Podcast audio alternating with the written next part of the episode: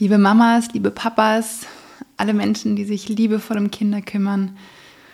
Ich komme aus einem wunderschönen Wochenende, wo ich gemeinsam mit Elise vom Hedleyhof und Stefan äh, Familien begleitet habe. Und zwar waren das ganz mutige Familien, die einen neuen Weg mit ihren Kindern gehen wollen und sagen, hey, wir wollen weg aus unseren alten Mustern, aber irgendwie stecken wir fest und kommen nicht weiter. Und haben mich ganz verletzlich gezeigt und ich bin sehr dankbar dafür.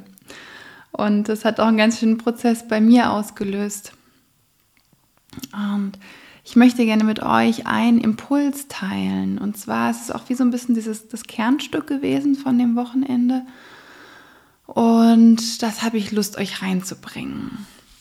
Und zwar geht es darum, wie so um drei verschiedene Modelle, wie wir Kinder begleiten können.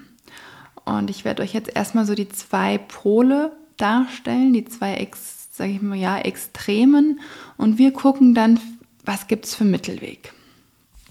Und das wird jetzt wahrscheinlich recht kurz und knapp sein, aber nimmt einfach diesen Impuls mit. Und zwar beginnen wir mit der autoritären Erziehung oder Begleitung. Das ist ja eine Begleitung, die viele von uns auch einfach mitbekommen haben, selbst als Kind. Ich mache es mal hier hin, genau. Und zwar die autoritäre Begleitung sieht so aus, dass der Erwachsene hier auf dem Podest steht. Genau. Und das Podest heißt die Moral. Und schaut hinunter zum Kind, ähm, weil es das Kind zum Guten erziehen möchte.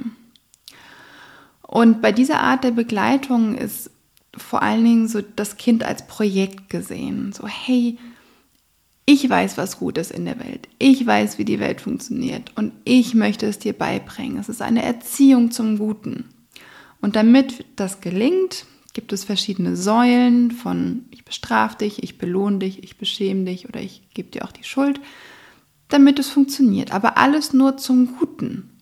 Und ähm, weil auch die Mama, die Papa, die da oben steht, die wollen es gut. Die wollen einfach, dass es ihrem Kind gut geht und aus diesem Impuls heraus, hey, ich weiß, wie es geht, versuchen sie eben diese Methoden anzuwenden. Und dadurch entsteht eben so eine Subjekt-Objekt-Beziehung. Also Subjekt sind die Eltern, die als Menschen, Individuen wahrgenommen werden und machen wie sozusagen das Kind zum, zum Objekt, zum, hey, ich weiß, was du willst. Genau. Und da kommen viele von uns her. Und ich kann vielleicht mal ein kurzes Beispiel bringen, ähm, wie auch ich das mit meinem Sohn teilweise erlebe. Ähm, da gab es ein Beispiel, wo er einen, einen Lutscher hatte und die ganze Zeit einem Lutscher gelutscht hat. Und ich meinte, hey, mh, ich will jetzt das für den Lutscher wegräumen. Und er hat es nicht gemacht und ich war geduldig und ich habe es probiert und irgendwann meinte ich so, ich nehme jetzt weg. Genau. Ja, das ist der eine Teil, der Autoritäre. Dann möchte ich nochmal, wieso jetzt in das andere Extrem gehen. Also wir kommen von dem Autoritären, das ist uns bekannt, das sind unsere Muster und wollen es jetzt anders machen. Und was dann passiert, ist, dass wir oft in eine andere Richtung switchen. Und zwar die von kindzentriert. Das heißt, mit dem Wunsch, ich möchte, dass du es mal besser hast als ich. Also das heißt, da wird der Erwachsene der steht nicht auf dem Podest, aber der guckt zum Kind sozusagen hoch und das Kind steht auf dem Podest, wo drauf steht, ich möchte, dass du es mal besser hast als ich. Und in dem Falle wollen wir es den Kindern sehr viel recht machen und versuchen ihnen auch wie so Hindernisse aus dem Weg zu räumen, ach, damit du es nicht so schwierig hast. Da ist eine Angst davor, ihnen Schmerz zuzufügen, deswegen lieber nicht zu viele Grenzen aufzeigen und ich gehe auf deine Bedürfnisse ein, ich gehe auf deine Wünsche ein. Und da ist auch fast dann wie so eine Augenhöhe da von, hey, ich, ich mache alles für dich. Und ähm, ja, du bist ein Mensch und du hast die gleichen Rechte wie ich und ich will es dir recht machen. Und oft kann daraus auch passieren, dass die Kinder wie in so ein, oder dass die Eltern wie in so eine Servicekraft kommen weil sie es dem Kind eben recht machen wollen, weil sie wissen wollen, weil sie es anders machen wollen, wie sie es erlebt haben. Und da eine große Angst davor ist, dass sie ihrem Kind eben auch diesen Schmerz wieder zufügen.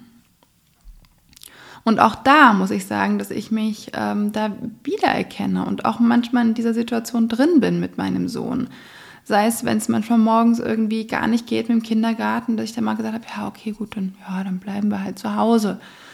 Oder wenn er was nicht macht, naja gut, dann, dann lasse ich halt los. Aber ich lasse nicht los mit einer ähm, Haltung von, okay, ich sehe dich und ja, ich kann es irgendwie nachvollziehen, sondern eher eine Angst, oh, was passiert denn, wenn ich, wenn ich das jetzt durchsetze? Genau. Jetzt möchte ich den Mittelweg hier anbringen. ich setze ihn mal hier genau in die Mitte. Und zwar in Bezogenheit. Das heißt, das Kind und der Erwachsene stehen beide auf dem Podest der Gleichwürdigkeit. Und was der Begriff der Gleichwürdigkeit genau bedeutet, das ähm, habe ich auch in meinem Blogpost ähm, nochmal genauer definiert. Also es geht um gleicher Respekt und gleiche Würde. Könnt ihr da mal mehr nachlesen dazu. Und genau hier geht es darum, dass eben beide Subjekt-Subjekt sind, also beide zwei Individuen mit Charaktere, mit Temperamenten, mit Bedürfnissen.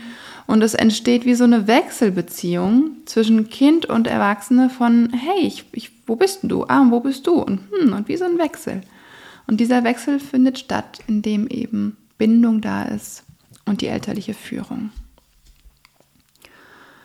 Ja, und das sieht sieht so einfach aus und es ist so schwierig. Und es gibt ganz viele verschiedene Pfeiler von, wie es denn funktionieren kann. Und da gibt es wie auch nicht so dieses, diesen einen Weg von, hey, und genau das ist es. Und ich muss die Methode anwenden, damit es funktioniert. Das gibt es eben nicht.